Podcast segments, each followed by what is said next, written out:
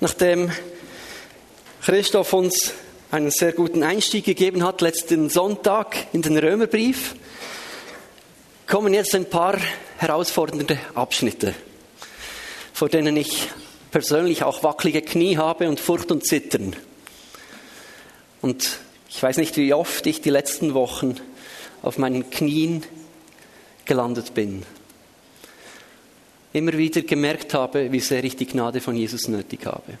Und ich habe heute mit Lena abgemacht, dass ich den ersten Teil in Berndeutsch mache. Das ist die Premiere für Lena, dass sie simultan aus dem Berndeutsch übersetzen wird ins Ukrainisch. Wir hoffen, es geht ungefähr auf vom Text her. Ähm, liebe Ukrainer, seid gnädig mit uns. Wir versuchen es mal. So. Weil Paulus versucht am Römerbrief ja sein Evangelium zu erklären. Und jetzt wechsle ich auf Berndeutsch, weil er zeigt ja dort auf, was für eine Kraft irgendwie, mit dem hat Kriegel gestartet, letzte Woche, zeigt auf, was für eine Kraft in dieser Botschaft steckt vom Evangelium. Die Kraft Gottes, wo Kraft hat, zu heilen, zu retten, wiederherzustellen. Und dann geht es dort auch weiter, und da kommt da harte Kost. Aber wo wir irgendwo müssen auch zugeben, dass, dass da so Wahrheit drin ist. Wenn wir sehen, dass Gottes Zorn vom Himmel her aufdeckt wird, über alle Ungerechtigkeit, über alles gottlose Leben, über Menschen, die Wahrheit der Ungerechtigkeit unterdrücken. Und dabei ist doch das, was man von Gott erkennen könnte, irgendwie schon lange deutlich sichtbar. Gott selber hat es uns vor Augen gestellt, und seit der Schaffung der Welt könnte man an seinen Werk alles erkennen. Ein sichtbarer Hinweis auf ihn her, auf den unsichtbaren Gott, auf seine ewige Macht, auf seine Stärke, auf sein göttliches Wesen. Und wir können sagen, Menschen haben keine Entschuldigung mehr. Und weil sie trotz allem, was sie über Gott haben gewusst, ihm Ternen erwiesen haben, wo ihm irgendwie zustehen, ihm auch nicht danken haben, so haben sie sich angefangen, sinnlose Gedankengänge verlieren. Und ihrem Herz, wo jede Einsicht fehlt, ist es feister geworden. Und die, die sich für besonders schlau gehalten sind zu Narren geworden. Anstelle vom unvergänglichen, heiligen Gott, haben sie angefangen, das Abbild von Mensch und Tier setzen. Darum hat Gott der Mensch den Begierden und Verlangen vom eigenen Herz überlassen, den hergegeben. Und sie ihre Unreinheit hergegeben, sodass sie ihre eigenen Körper hier anfangen zu. Weil die Wahrheit, die Gott irgendwie erkennen haben sie angefangen vertauschen mit der Lüge. Sie anfangen das Geschöpf verehren statt der Schöpfer. Und ihm dienen statt dem Schöpfer. Wo doch für immer und ewig zu preisen wäre. Aus diesem Grund hat Gott sie an den enternten Leidenschaften preisgegeben. Frauen haben den natürlichen sexuellen Verkehr mit dem widernatürlichen vertauscht. Und genau gleich haben es auch die Männer gemacht. Und statt dass ein Mann mit einer Frau sexuell verkehrt, wie es der natürlichen Ordnung würde entsprechen, Sie sind von wildem Verlangen zueinander gepackt worden. Männer haben sich in schamloses Treiben mit anderen Männern eingeladen und wie es nicht anders hätte können sein. So hat sich das menschliche Abirren vor Wahrheit am Mensch selber gerecht. Und weil es der Mensch für nicht nötig hat empfunden, Gott zu erkennen und ihn zu ehren, hat Gott ihn seinem eigenen Verstand überlassen wo zu keinem vernünftigen Urteil mehr fähig ist, so dass er anfängt Sachen machen, die nicht recht sind. Und so gibt es keine Art von Unrecht, von Bosheit, von Gier, von Gemeinheit, die nicht beim Menschen zu finden wäre. Sein Leben ist voll von Neid, von Mord, von Streit, von Betrug, von Hinterhältigkeit. Er redet abfällig über die Mitmenschen, ist ein Gerüchteverbreiter und Verleumder geworden. Der Mensch ist ein Gottesfrechter, gewalttätig, arrogant und grosskotzender Mensch geworden. Er ist erfinderisch, wenn es darum geht, Böses zu tun und die Eltern ungehorsam. Wir sehen Entwicklung, dass er unbelehrbar ist, gewissenlos, lieblos, unbarmherzig.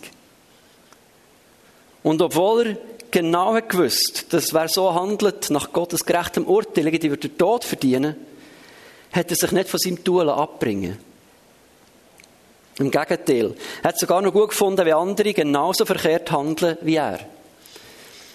Und jetzt denken wir vielleicht, wir sind besser dran. Wenn wir solches tun, in unseren Gedanken verurteilen. Aber egal wer du bist, du Mensch, wo du richtest. Egal was du denkst, egal was du willst. Wer über einen anderen richtet, spricht damit sein eigenes Urteil und verdammt sich damit gerade selber. Und wir wissen, dass Gott die zu Recht verurteilt, die solches tun.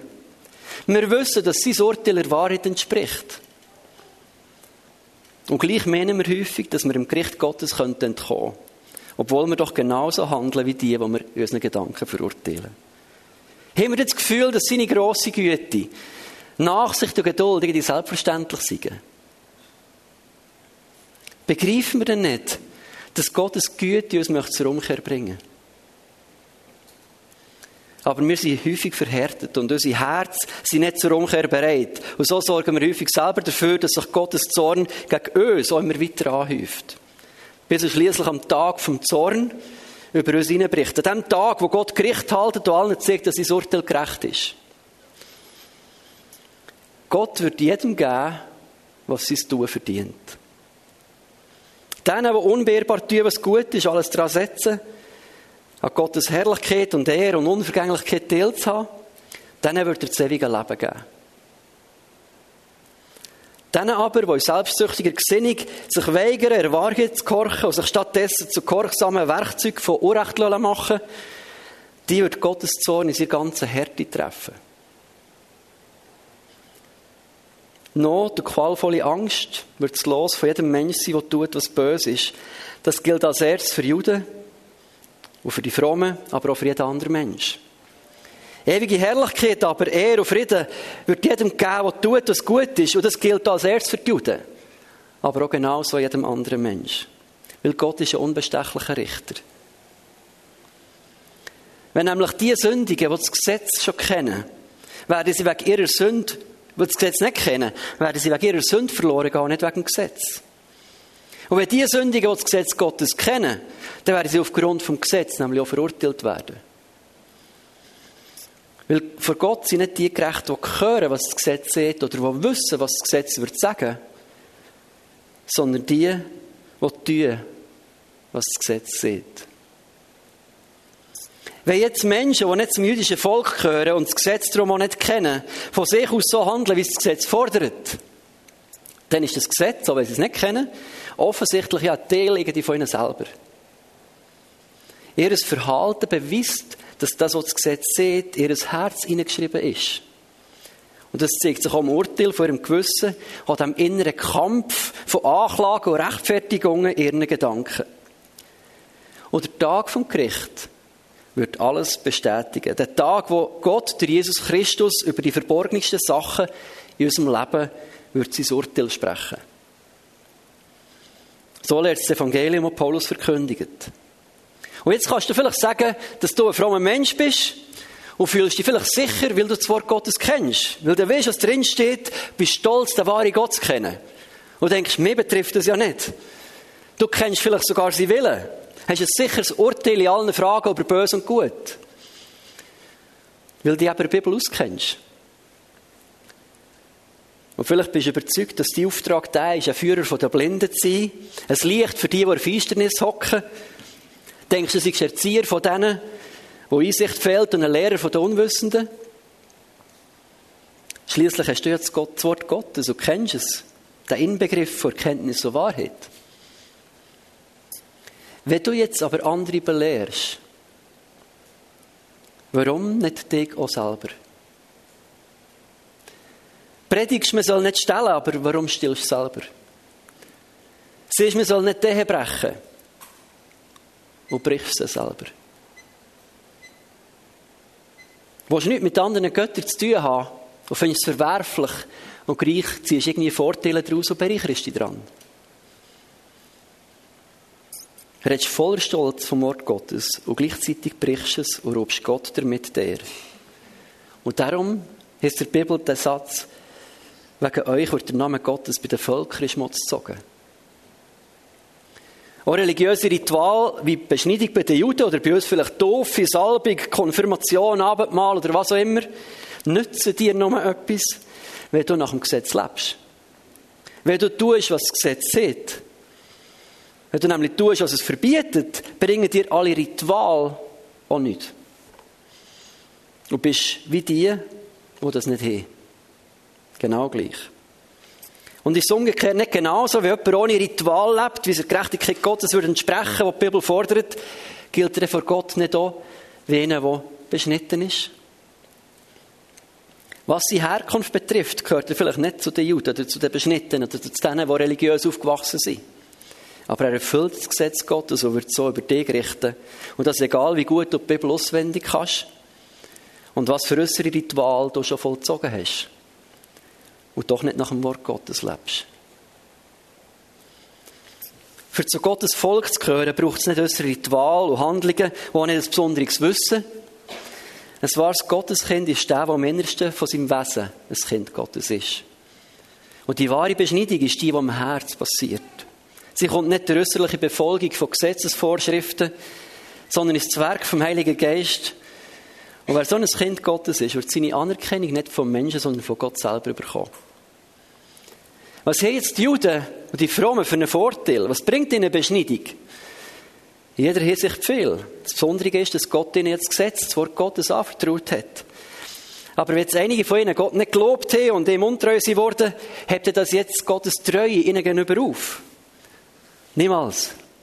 Vielmehr soll das klar machen, dass Gott zuverlässig ist. Und was er sieht, ist wahr und verhält. Und jeder Mensch schlussendlich wie ein Lügner ist. Wie es Schrift heißt, es soll deutlich werden, dass Gott im Recht ist und dass seine Worte wahr sind und er sich wird siegreich behaupten. Wenn jetzt aber unsere Ungerechtigkeit, Gottes Gerechtigkeit erst so richtig so zur Geltung bringt und lässt vorkommen, sichtbar werden, was heißt das dann für uns? Heißt das, dass Gott ungerecht ist? Niemals. Sonst wäre es ja undenkbar, dass Gott die Welt richten würde. Aber wenn ich jetzt ein Lügner bin, würde nicht gerade das Gottes Wahrheit und Zuverlässigkeit umso deutlicher sichtbar und vorgehoben, dass er das, was er sieht, auch einhaltet und dass es wahr ist. Und so trage ich sogar als Lügner und als Schuldiger dazu bei, dass Gottes Raum noch, noch grösser wird. Und dann könnte man fragen, warum werden wir überhaupt noch als Sünder verurteilt? Wir könnten sogar noch einen Schritt weiter gehen und sagen, lasst uns Böses tun, dass Gottes Gerechtigkeit umso schöner vorkommt und gut rauskommt. Und ein paar Jahre schlecht über Paulus reden, werfen ihm sogar das vor, oder? Dass er das lehrt. Und wisst ihr jetzt, sind die Frommen, die Religiösen, die jüdischen Menschen anderen gegenüber im Vorteil oder nicht? Ganz und gar nicht. Wir haben gesehen, dass alle Menschen schuldig sind. Die Juden genauso wie jeder andere Mensch. Und dass alle unter der Herrschaft vor Sünde stehen. Genauso wie der Bibel steht, keiner ist gerecht, ohne denen. Keiner ist schlau, keiner fragt nach Gott. Alle sind vom richtigen Weg abgewichen. Kein einziger kann Gott brauchen. Keiner handelt so, wie es gut wäre. Auch nicht ihnen. Ihre Rache ist ein offenes Grab, ihre Zunge brauchen sie zum Beschissen, unter ihren Lippen ist Schlangengift, ihr Maul ist voller Fluch und kässige Wort. Nicht hemmt sie, wenn es darum geht, Blut zu vergießen, Verwüstung und Elend, lösen sie auf ihrem Weg zurück. Und vom Weg, der zum Frieden führt, will sie nicht wissen. Und es können nie Sinn, sich ehrfürchtig Gott zu unterstellen. So steht es in der Schrift. Und wir wissen, alles, was die Schrift sieht, richtet sich an seine Empfänger. Und damit wird jedes Maul zum Schweigen gebracht und so beweist sich die ganze Welt, auch du nicht, als schuldig vor Gott. Also das Befolgen von Gesetzesvorschriften kann uns nicht gerecht anstehen vor Gott. Vielmehr führt das Gesetz dazu, dass wir erkennen, dass wir ein massives Problem haben. Aber jetzt hat Gott, unabhängig vom Gesetz, aber in Übereinstimmung mit der Aussage der Bibel, seine Gerechtigkeit sichtbar werden es ist eine Gerechtigkeit, wo der Glaube an Jesus Christus als Grundlage hat und alles gut kommt, wo glauben. Und dabei macht es keinen Unterschied, ob du Jude bist oder fromm, religiös prägt, aufgewachsen oder irgendjemand. Alle haben gesündigt, in ihrem Leben kommt Gottes Herrlichkeit und er nimmt zum Ausdruck. Aber dass sie für gerecht erklärt werden, hängt nicht mehr rein, sondern beruht nur noch auf Gnade. Es ist sein freies Geschenk aufgrund von Erlösung durch Jesus Christus. Ihn hat Gott vor den Augen der ganzen Welt zum Sühnopfer, Sühnopfer für unsere Schuld gemacht. Oder sein Blut, das er vergossen hat, ist Versöhnung passiert. Und durch den Glauben kommt das uns zu gut. Und damit hat Gott bewiesen, dass er irgendwie gerecht gehandelt hat, auch zur Zeit, wo er Menschen hat ungestraft gelassen Wer ist nachsichtig war, ist das im Hinblick auf das folgende Sühnopfer von Jesus. Oder das hat er jetzt in unserer Zeit seine Gerechtigkeit unter Beweis gestellt, wo er hat gezeigt, dass er gerecht ist. Wer der für gerecht erklärt, der sein ganzes Vertrauen auf Jesus setzt. Hat jetzt irgendjemand noch einen Grund, stolz auf etwas zu sein an sich selber? Ich glaube, das ist ausgeschlossen.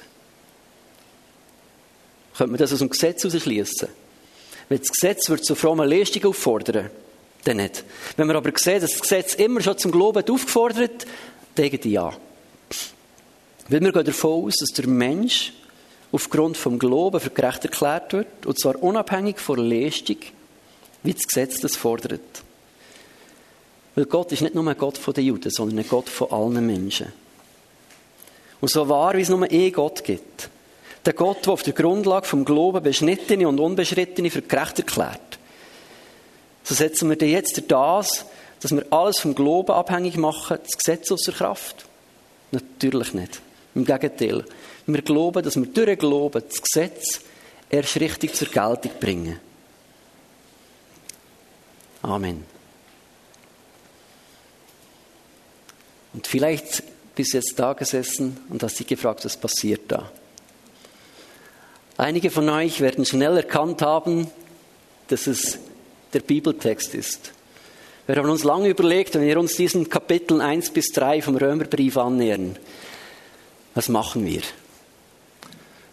Da ist eine Schärfe drin, die wir als Schweizer besonders nicht gewohnt sind. Dinge, die da sehr klar rüberkommen, wo man sagt, das kannst du doch heute nicht mehr so sagen. Das geht doch nicht. Und wir wussten, wir stehen in Gefahr, wenn wir direkt anfangen, darüber zu predigen, dass wir in der Gefahr stehen, entweder Dinge wegzulassen, die nicht so angenehm sind, oder Dinge dazu zu tun, oder Dinge zu fest zu gewichten, denen Paulus gar nicht so Gewicht gibt. Und darum haben wir uns entschieden, dass wir diese Einleitung in die, diese Kapitel 1 bis 3 vom Römerbrief, die ich Ihnen, euch jetzt vorgelesen habe, einfach auf Berndeutsch. Und ich habe mir Mühe gegeben, das wirklich sauber zu übersetzen, auch aus dem griechischen Urtext heraus, das nochmal durchzugehen. So. Und wir haben gesagt, wir möchten einfach mal hören. Und jedes Mal, wenn ich Römer 1 bis 3 lese, gibt es so zwei Grundentscheidungen, die ich treffen muss. Es hat mit dem Zeigefinger und mit dem Knie zu tun. Es kann mich verführen, auf andere zu zeigen. Das greift Paulus dann ja auch auf. Du bist überhaupt nicht besser. So. Es kann mich zu Selbstgerechtigkeit verführen in den Anfängen, wo er diese Aufzählung macht und alle schütteln den Kopf und denken, nö, das geht gar nicht. So, ja, die bösen Menschen da draußen. Und Paulus richtet das Schwert immer wieder auf das eigene Herz. Und das ist die Einladung, wenn wir uns diesen herausfordernden Passagen vom Römerbrief stellen, dass wir nicht der Verführung unterliegen, das Schwert auf andere zu richten, sondern auf das eigene Herz. Wenn du beim Lesen vom Römerbrief auf den Knien landest und Buße tust, dann hat das Wort Gottes richtig funktioniert. Und wenn das Schwert auf andere zu zeigen beginnt, dann hast du eine falsche Abzeigung erwischt. Das ist die Einladung für uns alle für die nächste Zeit. Und ich möchte euch zum Abschluss einfach zwei Bilder mitgeben für, so zur Einleitung in diese Serie, zu, zu dem, was Paulus schreibt. Silvio wird dann nächste Woche, wir gehen dann rein in diesen ersten Abschnitt von Römer 1, 18 bis ähm, 28, glaube ich, wo Silvio dann darüber predigen wird. Und so generell gesehen sehen wir so ein paar Grundzüge in diesem Text. Wir lesen dass Paulus versucht, den Menschen zu zeigen, dass jeder Einzelne schuldig ist. Das ist die Grundlage vom Evangelium. Wenn du gerecht bist, brauchst du keinen Arzt. Und darum haut Paulus ein bisschen heftig rein, oder für unsere Verhältnisse. Weil er dir zeigen will, du brauchst Gnade. Egal wie gut du dich benimmst. Weil in uns drin ist in jedem Mensch eine Mördergrube. Vielleicht ist nach außen nicht alles sichtbar aber es ist ganz viel in uns kaputt gegangen schon. Und jeder von uns braucht Gnade, weil wir nicht dem Gerechtigkeitsstandard Gottes entsprechen können. Und Paulus beschreibt dann Gottes Reaktion auf unsere Schuld. Es kommt also grob daher, also Gottes Zorn wird über alle. Und denkst, uh, das ist ein bisschen schwierig für mich. Das habe ich nicht so gern. Aber was er da eigentlich zeigt, ist die Reaktion Gottes. Wie sieht denn sein Zorn aus? Sieht in einem dreifachen Dahingegeben, betont das Paulus. Gott kommt nicht mit dem Schwert und straft, sondern Gottes Strafe ist eigentlich die, dass es dreimal steht, darum hat Gott sie dahingegeben. Es kommt dreimal. Darum hat Gott ihn dahingegeben. Das ist Gottes Reaktion auf, das, auf den Versuch des Menschen, der sagt, ich will dich nicht mehr als Gott haben, ich will selber. Ich bin selber schlau, bin selber groß, will selber Gott sein, will selber bestimmen. Ich brauche dich nicht. Und da heißt es dreimal, Gott überlässt ihn drei Dingen. Das erste ist Gott ähm, dahingegeben in seine eigenen Begierden und Gelüsten. Das ist dieses Wort Epithymia, das ist ein Überverlangen. Was nicht heißt, dass wenn du ein Verlangen nach etwas hast, dass du hungrig bist oder etwas möchtest, dass es, dass es Sünde ist. Aber wenn der Mensch sich von Gott löst, wird er seinen eigenen Begierden überlassen und es entsteht ein übermäßiges Verlangen. Kann ich aus meinem eigenen Leben bezeugen, wo ich ohne Gott unterwegs war, hatte ich ein übermäßiges Verlangen nach Geld und nach Dingen und nach menschlicher Liebe. So, dann entsteht ein übermäßiges Über, Überverlangen. So. Nicht jedes Begehren schlecht, aber dieses übermäßige, gottlose, grenzenmaßlose Begehren ist eine Frucht daraus, wenn der Mensch sich von Gott löst. Und die Folge davon beschreibt Paulus damit, dass, dass der Mensch beginnt, seinen Körper und die Schöpfung zu entwürdigen oder zu entehren. Das ist das erste dahingegeben. Das zweite dahingegeben heißt es in seine eigenen Leidenschaften und Lüste und bezieht sich damit auf einen sexuellen Aspekt. Und die Folge daraus ist, dass der Mensch beginnt, die göttliche Sexualität zu verlassen und dass sich dort eine Entwicklung einsetzt. Das ist die Folge daraus, dass der Mensch sagt, ich will selber auf dem Thron sitzen und nicht mehr Gott. Das dritte dahingegeben heißt es dahingegeben in seinen eigenen verkehrten Sinn, seine Vernunft, sein Denken. Und das können wir ganz gut in unserer Gesellschaft beobachten. Das Loslösen von Gott führt dazu, dass dein eigenes Denken zu Gott wird, weil du ja sonst keinen anderen moralischen Maßstab mehr hast, an dem du dich ausrichten kannst. Damit wird dein Gefühl, dein Denken, deine Vorstellung wird zur höchsten Instanz. Und Gottes Reaktion ist, er überlässt den Menschen seinem eigenen Denken. Und die Folge daraus beschreibt Paulus damit, der Mensch beginnt zu tun, was nicht recht ist. Das ist so eine Diagnose, die er stellt. Und das Fazit, das wir daraus ziehen können, ist eigentlich, dass der Mensch, der sich von Gott loslösen will, zum Sklaven wird von diesen drei Dingen. Von seinem Überverlangen, seinen Lüsten und seinem Denken. Statt Freiheit zu finden, verklafft er sich selbst und wird plötzlich von Dingen beherrscht, die eine merkwürdige Entwicklung annehmen können und beginnt selber Gott zu spielen. Ich habe euch da etwas mitgebracht als Bild, das mir persönlich einfach immer wieder groß wurde und zwar gibt es diesen schönen Psalm, wer unter dem Schirm des Höchsten sitzt.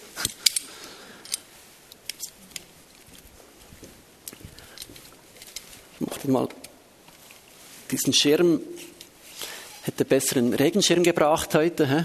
hätte besser gepasst. Aber das Bild, das Paulus eigentlich malt, ist, dass wenn du in dieser Gottesbeziehung stehst, ich nehme jetzt das Kreuz als Bild für Jesus, für die Nähe zu ihm. Wenn du nahe bei Jesus bist, bist du unter dem Schutz auch Gottes.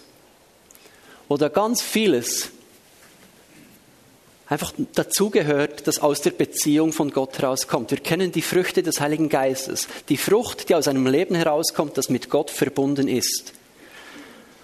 Und das, was Paulus beschreibt in dieser Aufzählung am Ende von Römer 1, diese Ungerechtigkeit, Bosheit, Verleumderei, diese Arroganz, dieser Stolz, all diese negative Aufzählung, ist eigentlich die Frucht, wenn der Mensch sagt, ich will mich von Gott lösen, ich will nicht mehr zu Gott gehören, ist die Strafe oder die Konsequenz eigentlich, dass der Mensch sich aus dem Schutz Gottes wegbewegt und Gott zulässt, dass da andere Dinge auf ihn einprasseln. Und wer sich im Starkregen aus dem Schirm, vom Schirm wegbewegt, der wird pudelnass. Wer in der brütenden Hitze nicht unter den Sonnenschirm liegt, wird je nach Hauttyp schnell Sonnenbrand kriegen. Und das ist das, was Paulus beschreibt, ist, wenn der Mensch sich wegbewegt von Gott, setzt er sich selber Dingen aus, wo er selber dann Schaden nehmen wird. Also die größte Strafe, die Paulus eigentlich beschreibt, ist, dass Gott den Menschen sich selbst überlässt. Seinem eigenen Denken, seinen eigenen Wünschen, seinen eigenen Vorstellungen und dass Gott zulässt, dass der Mensch Gott spielt. Was sich dann relativ schnell rächt und auch in der Gesellschaft widerspiegeln wird. Und wir können es aber auch umdrehen, und das ist das, was Paulus versucht zu machen, und sagt, das Evangelium lädt uns aber wieder ein, wieder zurückzukommen zu Jesus. Und zwar nicht, indem wir das tun, sondern indem wir anerkennen, dass Jesus für uns gestorben ist und uns in die Beziehung zum Vater wiederherstellt. Und daraus wird Frucht entspringen. Und da ist Paulus scharf, dass er sagt, über, über das, das Tun hier ist alles gut, aber dadurch wirst du nicht zu Gott kommen. Aber es sollte deinem Tun entspringen, wenn du bei Gott bist. Und wenn es dir geht wie mir selber, bin ich dann schnell im Zwiespalt, wo ich denke, ich bin doch bei Gott. Und trotzdem sehe ich doch auch Dinge, die dem daher nicht entsprechen, die nicht der Liebe entsprechen, die nicht der Barmherzigkeit entsprechen, wo ich Krankheit auch an mir feststelle. Und das ist so dieses zweite Bild, das ich euch mitgeben möchte heute Morgen. Ist eigentlich, Paulus macht so eine Diagnose wie ein Arzt, der ein Medikament verschreibt und versucht, anhand der Symptome versucht er die Krankheit einzugrenzen. Sagen, was ist eigentlich dein Problem? Und als Kirche oder auch Religionen versuchen oft, einfach fiebersenkendes Mittel zu verschreiben. Also wir stellen fest, die Symptome, Ungerechtigkeit, Schlechtigkeit, Habgier, Bosheit, Neid, Mord, Hader, List, Niedertracht, Ratsch, Verleumdung, Ablehnung Gottes, Gewalttaten, Hochmut, Stolz, Angeberei, Entschuldigung Lena, ich bin schnell. All diese Dinge diese Symptome versuchen wir oft als Kirche und als religiöse Menschen einfach zu unterdrücken. So, stellen fest, wir haben Fieber, nehmen ein Dafalgan, Problem ist gelöst.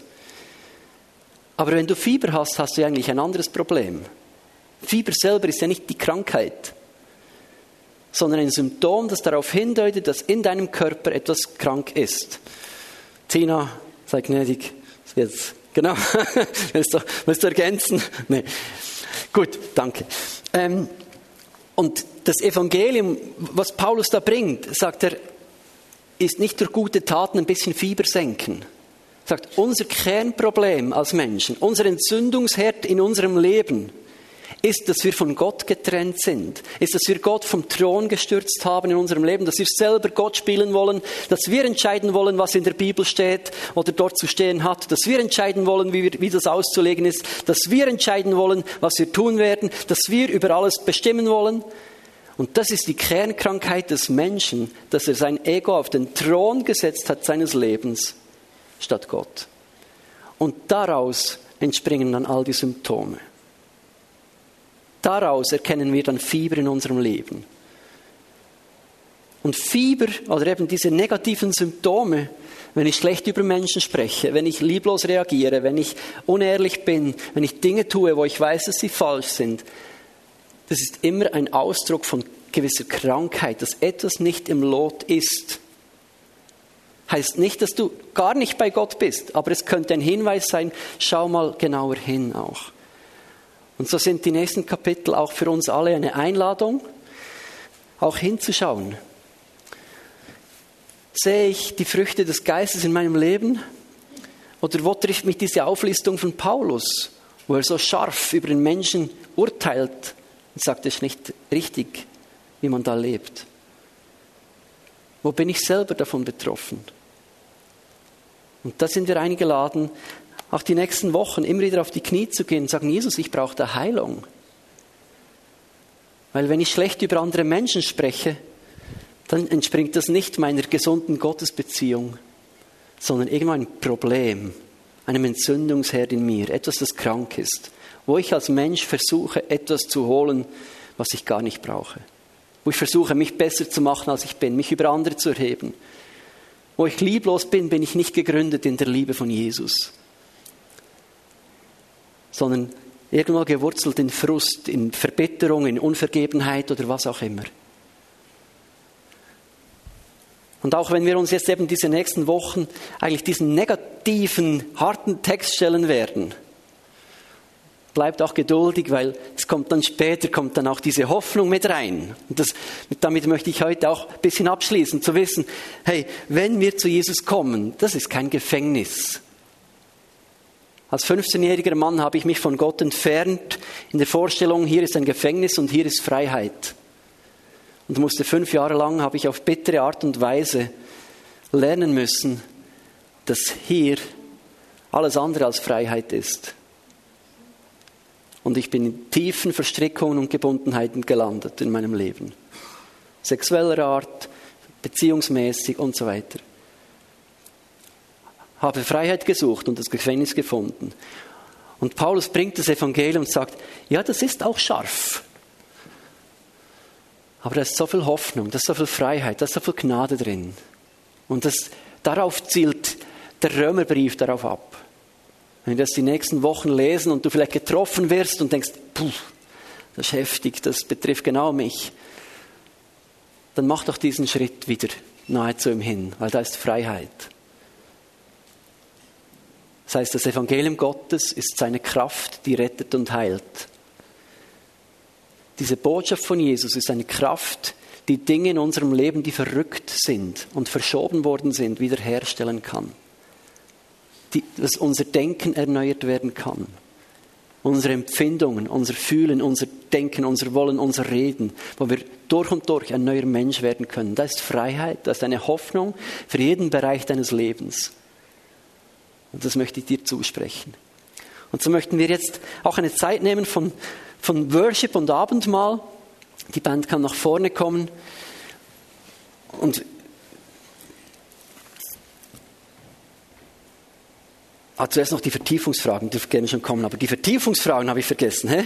Die möchten wir auch mitgeben. Kannst du mal einbläden? Ich schicke die auch noch per Mail dann. Was kannst du zu Hause mitnehmen? Vielleicht hast du andere Fragen, die, du jetzt, die dich jetzt beschäftigen. So. Ähm, versuch Fragen mitzunehmen, die dich betreffen, nicht die anderen. So. Erste Frage. Gibt es Bereiche in meinem Leben, wo ich Fieber an mir selber feststelle? Anders ausgedrückt, mit was für Formen von Überverlangen habe ich am meisten zu kämpfen? Nimm dir mal eine Zeit des Gebets die nächste Woche und sprich mal mit Jesus über diese Gelüste und Begierden, diese Dinge in unseren Herzen, die da schlummern. Was ist das, was dich treibt? Was ist die Wurzel von ungesundem Verhalten? Dort ein bisschen hinter die Maske zu schauen. Die zweite Frage, finde ich in meinem Herzen Selbstgerechtigkeit, wo ich mir einbilde, besser als andere zu sein und mir etwas auf mein Tun einzubilden, statt auf die Gnade von Jesus? Das ist auch so ein Virus, den wir loswerden möchten, oder? Dritte Frage. Was bedeutet es für mein Leben, Gott auf den Thron meines Lebens zu setzen und ihm in allem die Ehre zu geben? Wenn wir uns nächste Woche alle schon nur von dieser dritten Frage leiten lassen, was kann ich tun, um mit meinem Leben Gott die Ehre zu geben? Ich glaube, das wäre ein Schlüssel zu Erweckung und geistlicher Erneuerung in unserem Land. Was kann ich tun, Gott auf den Thron zu setzen und ihm in allem die Ehre zu geben? Wir haben gesagt, wir haben diesen Bibelleseplan, du kannst das online abrufen, du kannst dort auch deine Fragen zum Text stellen, der die Woche dran ist. Wir werden jedes Mal, wenn am Sonntag der Text nicht aufgegriffen werden kann, machen wir eine Pause im Bibelleseplan. Wir gesagt haben, da ist so viel Tiefe drin, da möchten wir einfach drüber hinweg. Darum gibt es ein paar Pausen. Stell deine Fragen, stell dich den Text. Wir haben draußen heute die Bücher da von Timothy Keller die sind geeignet, um in der stillen Zeit oder auch im Hauskreis miteinander durchzulesen. Sind auch gute Fragen drin, sind ein paar Vertiefungspunkte drin. Und ich denke, das ist wirklich auch sehr wertvoll, mit diesem Buch ähm, den Text anzugehen. Das wäre eine Möglichkeit.